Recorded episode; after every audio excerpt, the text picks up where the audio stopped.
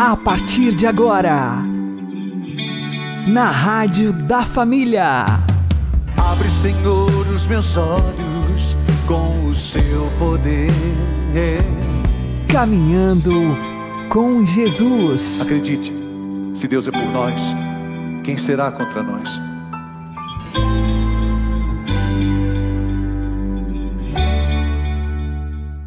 Olá, meu querido irmão, minha querida irmã, ouvintes da Rádio Regional Esperança e também aqueles que nos ouvem pelo YouTube e Spotify.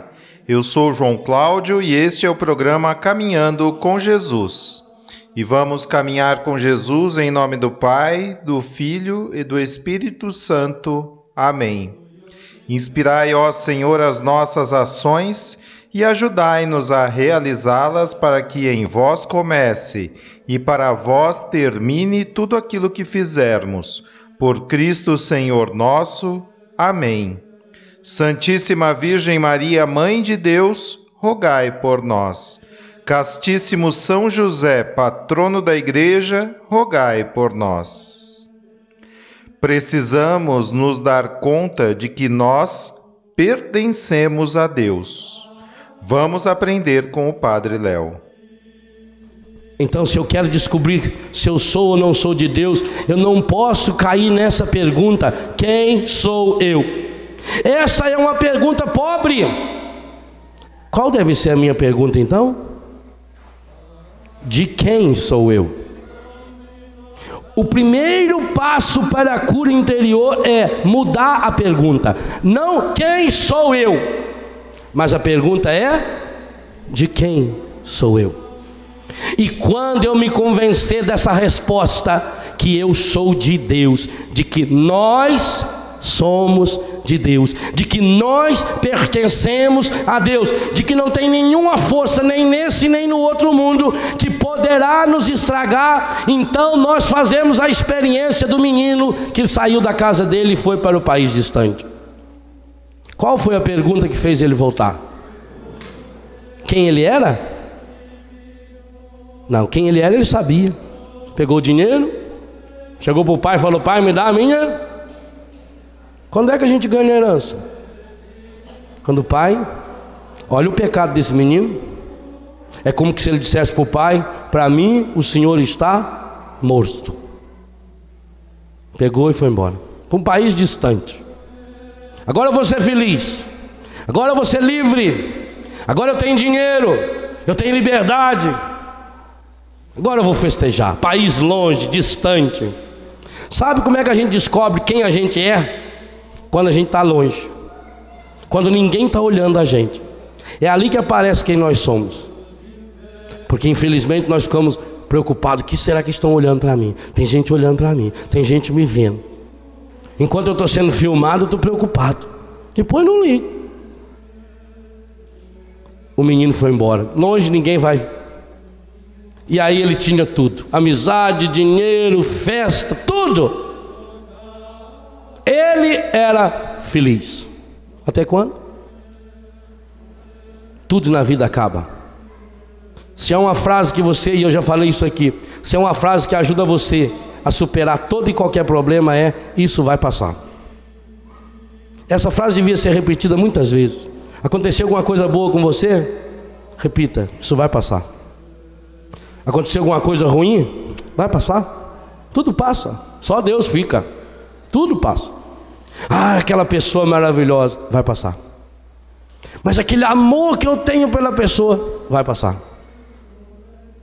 Virá outro, talvez até mais forte, Talvez a experiência de amor que você vai ter com aquela pessoa vai ser até muito maior, mas aquela vai passar. Aquele momento é único. Por isso não adianta levar momento de, de hoje para depois. Viva agora. É imediatamente o evangelho de ontem. Então passou tudo. E aí ele chegou no fundo do poço. E aqui está outra experiência profundamente humana. Quem não passou ainda vai passar por essa experiência. Cada pessoa humana, mais dia ou menos dia, terá que cheirar o fundo do poço. Para ela descobrir quem ela é? Não. Para ela descobrir de quem ela é. E quando o menino estava lá no fundo do poço, cuidando de porco, porque não tinha mais nada para fazer, ele começou a pensar o quê? Na casa do meu pai. O menino saiu da primeira pergunta: Quem sou eu? Eu sou um jovem, eu tenho direito a ter liberdade, eu tenho dinheiro, eu tenho festa, eu tenho amigo, eu tenho mulher. Ele saiu dessa. Ele passou dessa pergunta infantil e adolescente: Quem sou eu? Tem gente que vai com os 80 anos de idade e ainda não saiu dessa pergunta: Quem sou? Sabe quem eu sou? Repito, se você não sabe, eu não tenho obrigação de saber. Sabe quem eu sou? Eu sou um monte de bosta. Por mim mesmo, não sirvo para nada. Agora, na mão de Deus, o menino levou tempo perguntando: Quem sou eu? E ali no fundo do poço, ele chegou à grande graça. E essa é a graça que nós precisamos para dar o primeiro passo na nossa conquista de cura interior. De quem eu sou? E porque ele descobriu que ele tinha dono, porque ele descobriu que ele tinha um referencial. Eu sou do meu pai. Opa, na casa do meu pai até os empregados comem abundância. E de quem eu sou é maravilhoso, quem eu sou está péssimo, e eu estou aqui passando fome? Eu vou voltar. O que fez o menino voltar? A miséria? Ter perdido dinheiro foi o que fez ele voltar? Não. O que fez ele voltar? A certeza de ter podido responder a pergunta mais importante da sua vida: de quem eu sou? Tenta responder essa pergunta hoje.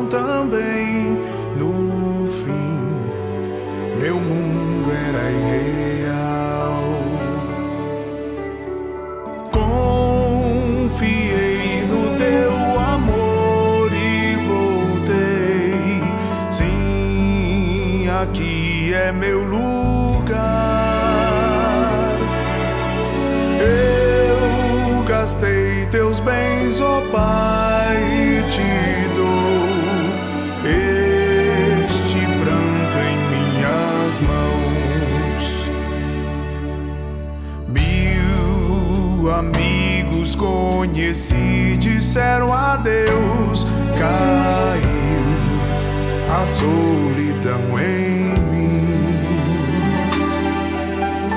Um padrão cruel levou-me a refletir: meu pai, não trata um servo assim.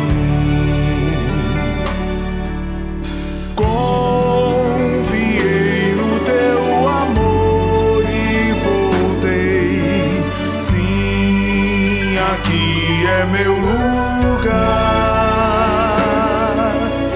Eu gastei teus bens, ó Pai, e te dou este pranto em minhas mãos. Nem deixaste-me falar da ingratidão.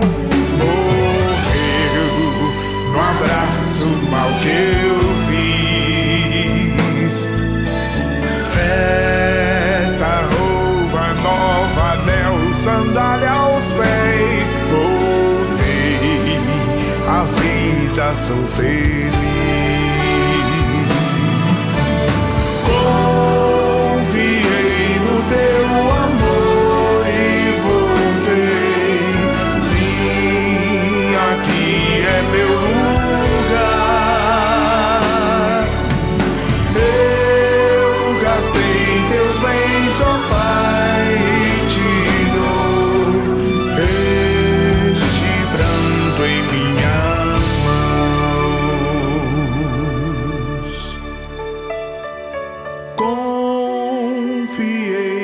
teu amor e voltei. Sim, aqui é meu lugar.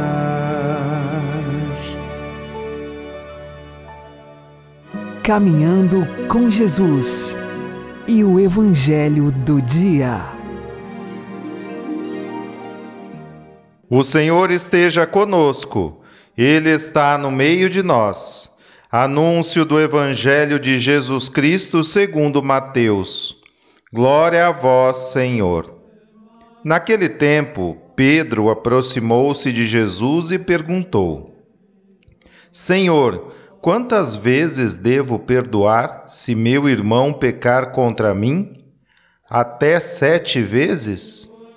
Jesus respondeu: Não te digo até sete vezes mas até setenta vezes sete. Porque o reino dos céus é como um rei que resolveu acertar as contas com seus empregados.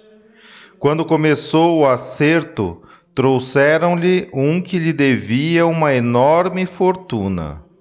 Como o empregado não tivesse com que pagar, o patrão mandou que fosse vendido como escravo junto com a mulher e os filhos e tudo o que possuía, para que pagasse a dívida. O empregado, porém, caiu aos pés do patrão e, prostrado, suplicava: Dá-me um prazo, e eu te pagarei tudo. Diante disso, o patrão teve compaixão, soltou o empregado e perdoou-lhe a dívida. Ao sair dali, aquele empregado encontrou um dos seus companheiros que lhe devia apenas cem moedas. Ele o agarrou e começou a sufocá-lo, dizendo: Paga o que me deves. O companheiro, caindo aos seus pés, suplicava: Dá-me um prazo e eu te pagarei. Mas o empregado não quis saber disso saiu e mandou jogá-lo na prisão até que pagasse o que devia. Vendo o que havia acontecido, os outros empregados ficaram muito tristes. Procuraram o patrão e lhe contaram tudo. Então o patrão mandou chamá-lo e lhe disse: Empregado perverso, eu te perdoei toda a tua dívida, porque tu me suplicaste.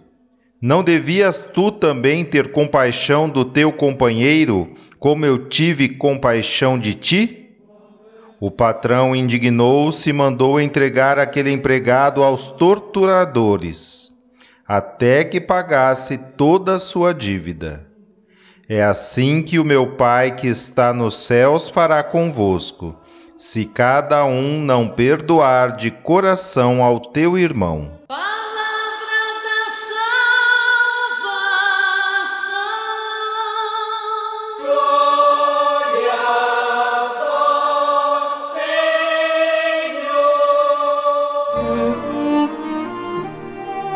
Agora, a homilia diária com o Padre Paulo Ricardo.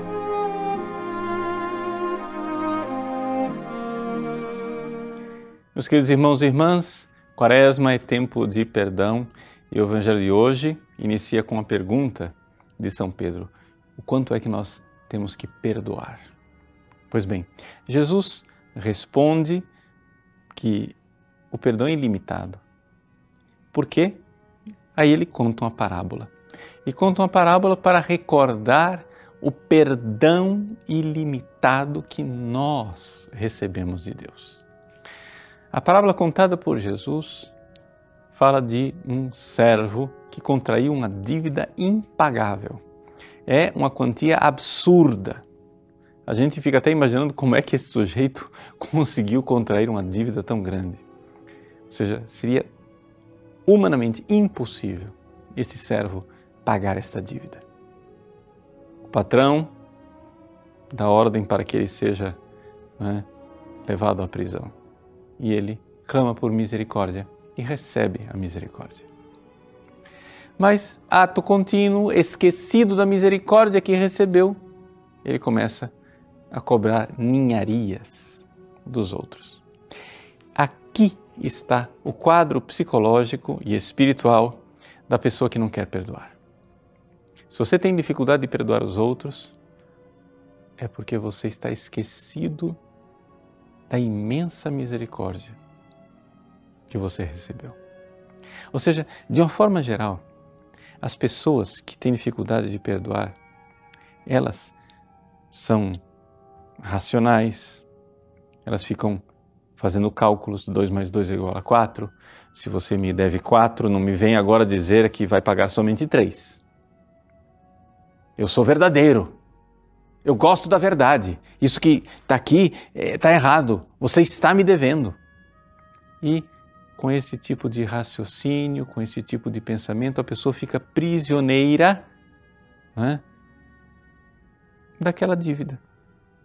Você me deve. E eu, obcecado, não consigo sair desse círculo vicioso. Jesus quebra esse círculo vicioso, arrancando as vendas dos olhos e dizendo: Você foi perdoado infinitamente.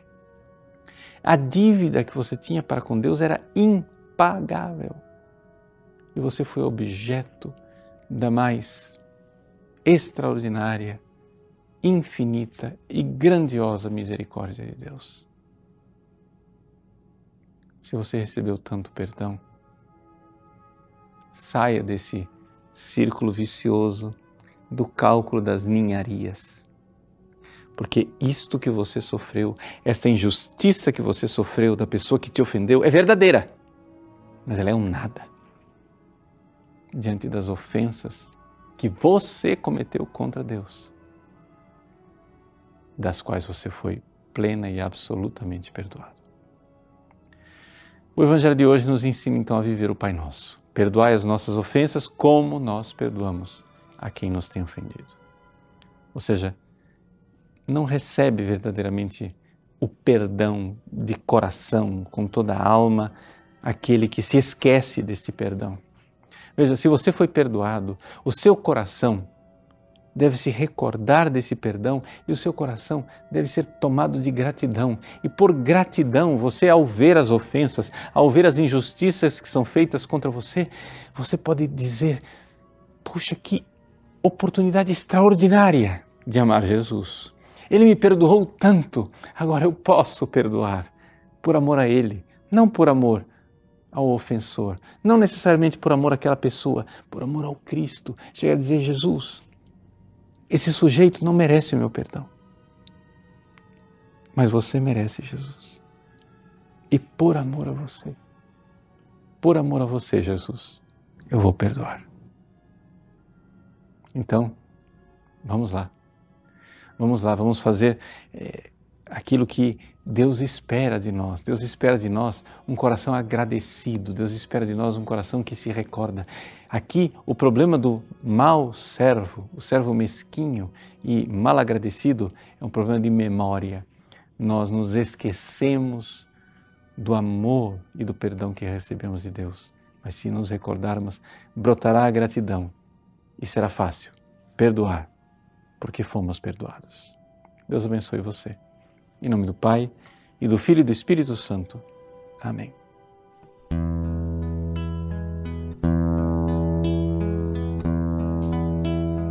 Um coração para amar, para perdoar e sentir, para chorar e sorrir. Ao me criar, tu me destes coração para sonhar, inquieto e sempre a bater, ansioso por entender as coisas que tu dissestes. Eis o que eu venho te dar,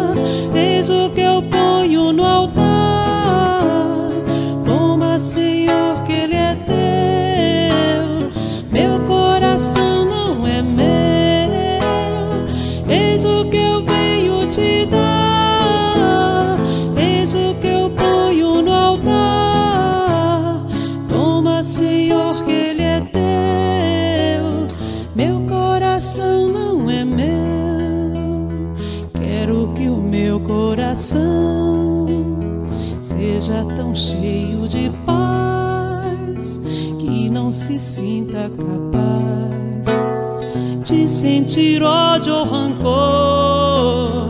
Quero que a minha oração possa me amadurecer, leve-me a compreender as consequências do amor.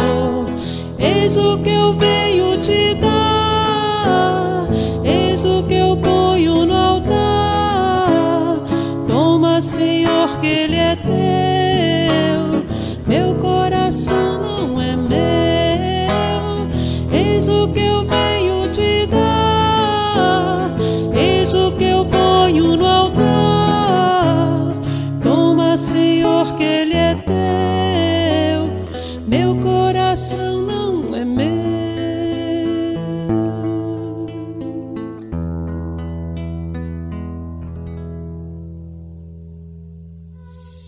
Agora você ouve o Catecismo da Igreja Católica.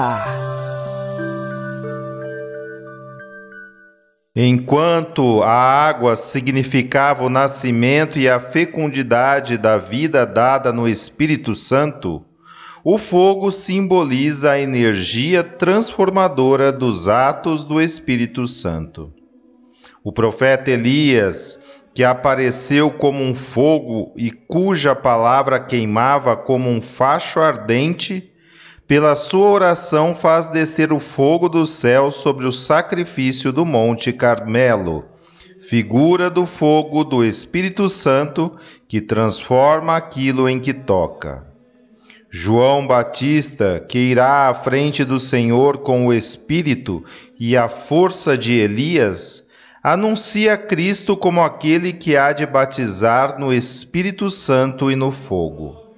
Aquele Espírito do qual Jesus dirá: Eu vim lançar fogo sobre a terra e só quero que ele se tenha ateado. É sob a forma de línguas, uma espécie de línguas de fogo, que o Espírito Santo repousa sobre os discípulos na manhã de Pentecostes e os enche de si. A tradição espiritual reterá este simbolismo do fogo como um dos mais expressivos da ação do Espírito Santo. Não apagueis o Espírito. Se tu inflamas o meu coração, se tu somente és a minha razão de viver e amar.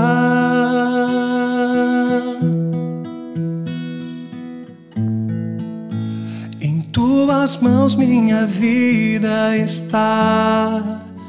Teu coração é onde quero morar e unir-me amor como um fogo abrasador. Inflama, faz subir tuas centelhas de amor em chamas no teu coração aberto, meu Senhor.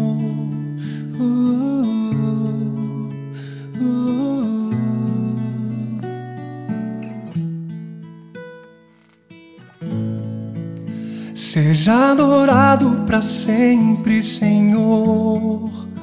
Quero te amar como amado eu sou. Em louvor me darei.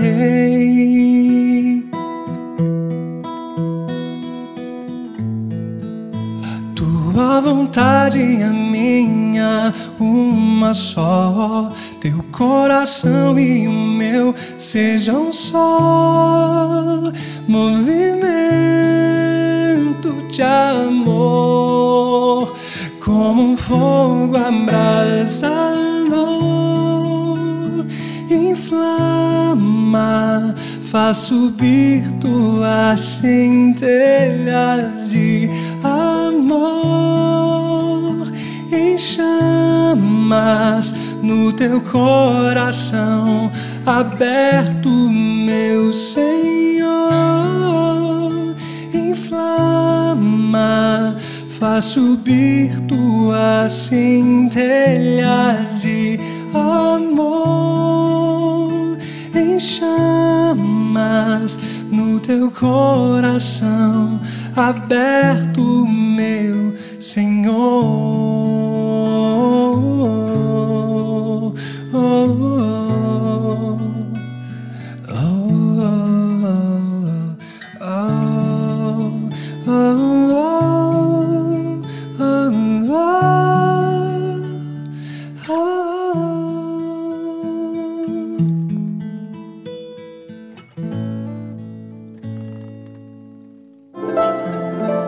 O Santo do Dia, com o Padre Alex Nogueira.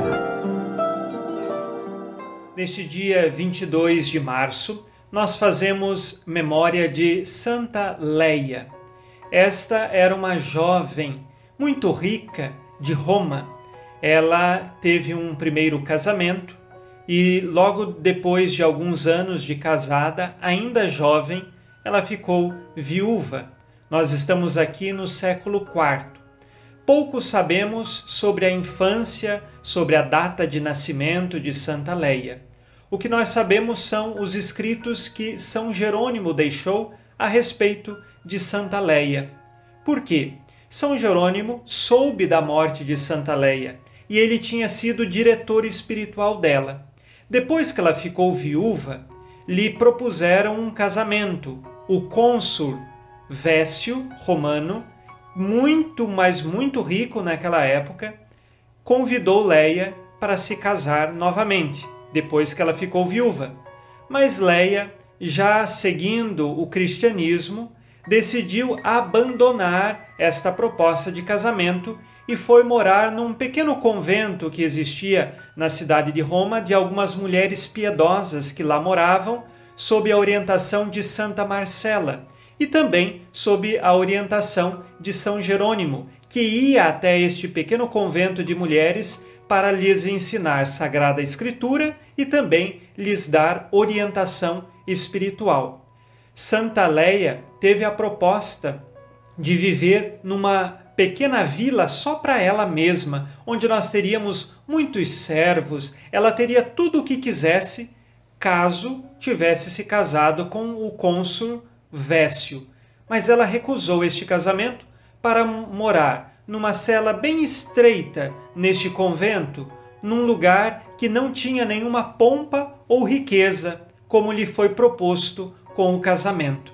Assim, São Jerônimo, na carta que escreveu sobre Santa Leia, louva esta mulher porque ela decidiu recusar as pompas e facilidades deste mundo para optar pelo seguimento de Jesus naquela pequena comunidade onde só importava viver em Deus e em oração. Santa Leia é conhecida junto com outras mulheres que lá moravam, sempre sob a orientação também de Santa Marcela, que convivia neste convento. A partir disto, São Jerônimo, quando soube da morte de Santa Leia, pediu que as outras mulheres que estavam naquele convento olhassem para o exemplo desta mulher, que, em todas as circunstâncias, decidiu agora por Cristo. A palavra Leia, o nome Leia, vem do hebraico e significa abrigo, aquele que dá de fato o resguardo. E também é originária de uma segunda palavra hebraica que significa aquela mulher virtuosa, aquela mulher que tem muitos dons. Assim, hoje nós pedimos a intercessão de Santa Leia, para que saibamos também renunciar no nosso dia a dia aquelas pequenas vontades rebeldes que surgem dentro de nós. Talvez, é claro, nós não vamos tomar a decisão que tomou Santa Leia, mas nós devemos renunciar àquelas pequenas vontades que surgem durante o dia e que às vezes nos levam para longe de Deus. Peçamos hoje a intercessão de Santa Leia para que perseveremos no caminho de Jesus, renunciando a nós mesmos e decidindo por Cristo em todos os momentos de nossa vida. Santa Leia, rogai por nós. Abençoe-vos Deus Todo-Poderoso, Pai e Filho Espírito Santo. Amém. Fique na paz e na alegria que vem de Jesus.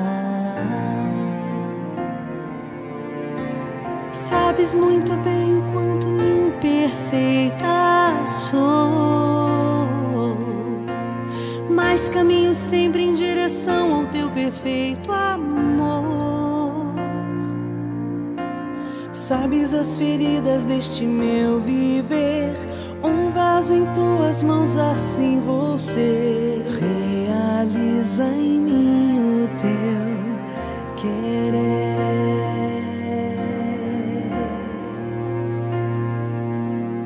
Amor, perdão, é graça, é decisão.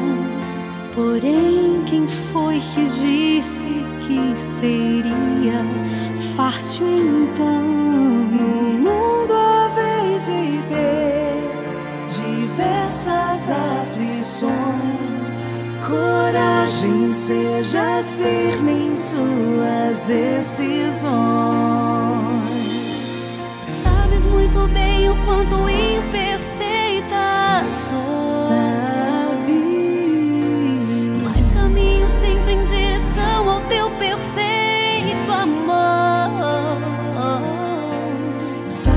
feridas deste meu viver. Um vaso em tuas mãos, assim vou ser. Realiza em mim o teu querer. Sabes as feridas deste meu viver. Um vaso em tuas mãos, assim vou ser. Realiza em mim o teu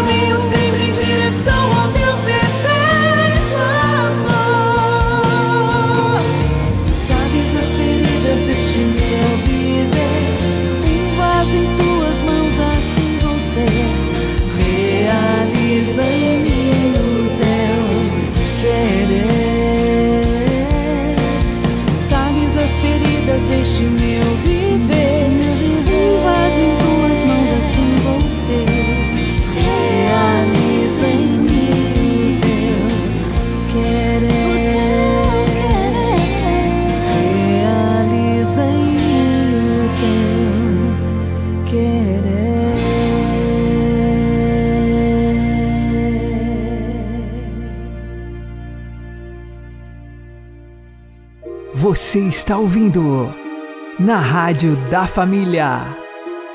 Caminhando com Jesus. Abri, Senhor, os meus lábios e a minha boca anunciará o vosso louvor. Se hoje ouvirdes a voz do Senhor, não fecheis os vossos corações. Oremos. Não nos abandone, Senhor a vossa graça, ela nos torne dedicados ao vosso serviço e nos obtenha sempre a vossa ajuda por nosso Senhor Jesus Cristo, vosso Filho, que é Deus convosco na unidade do Espírito Santo. O Senhor nos abençoe, nos livre de todo mal e nos conduza à vida eterna. Amém. E que Maria e José nos conduzam pelas mãos para que continuemos caminhando com Jesus.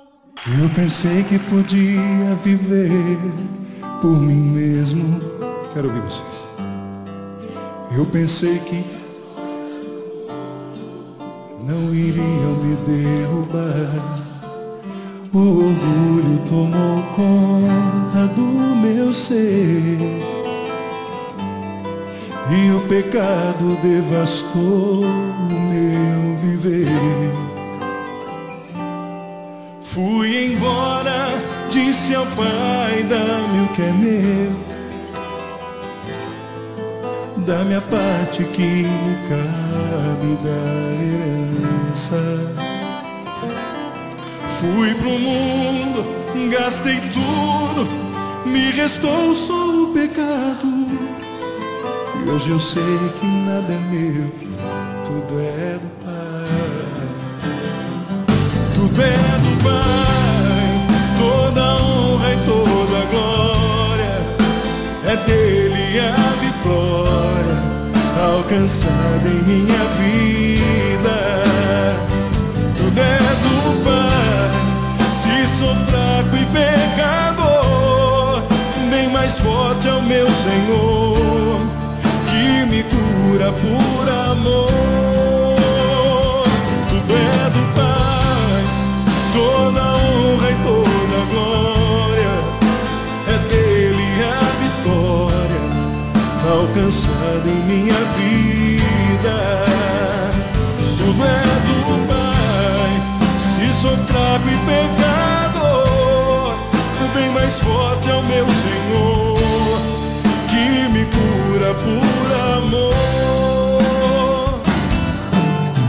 pensei que podia viver mim mesmo. Canta bonito, vamos lá. Eu pensei que as coisas não iriam me derrubar o orgulho tomou conta do meu ser e o pecado devastou o meu viver. Fui embora, disse ao dá-me o que é meu, da minha parte que me cabe da herança. Fui pro mundo, gastei tudo, me restou só o pecado. Hoje eu sei que nada é meu, tudo é do Pai.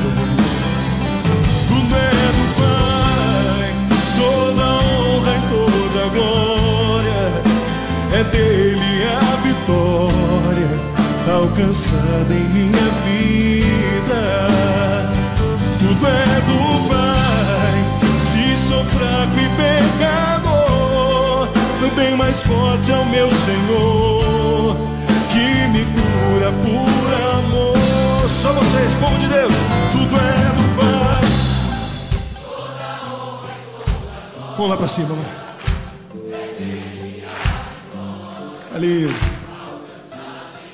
Essa é a verdade na tua vida, meu irmão. Tudo é do Pai.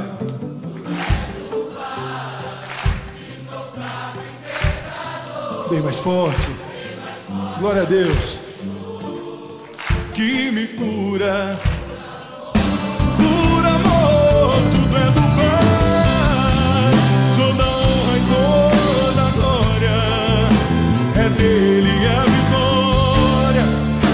passado em minha vida.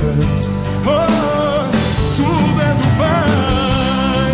Se sou fraco e pecador, bem mais forte é o meu Senhor que me cura.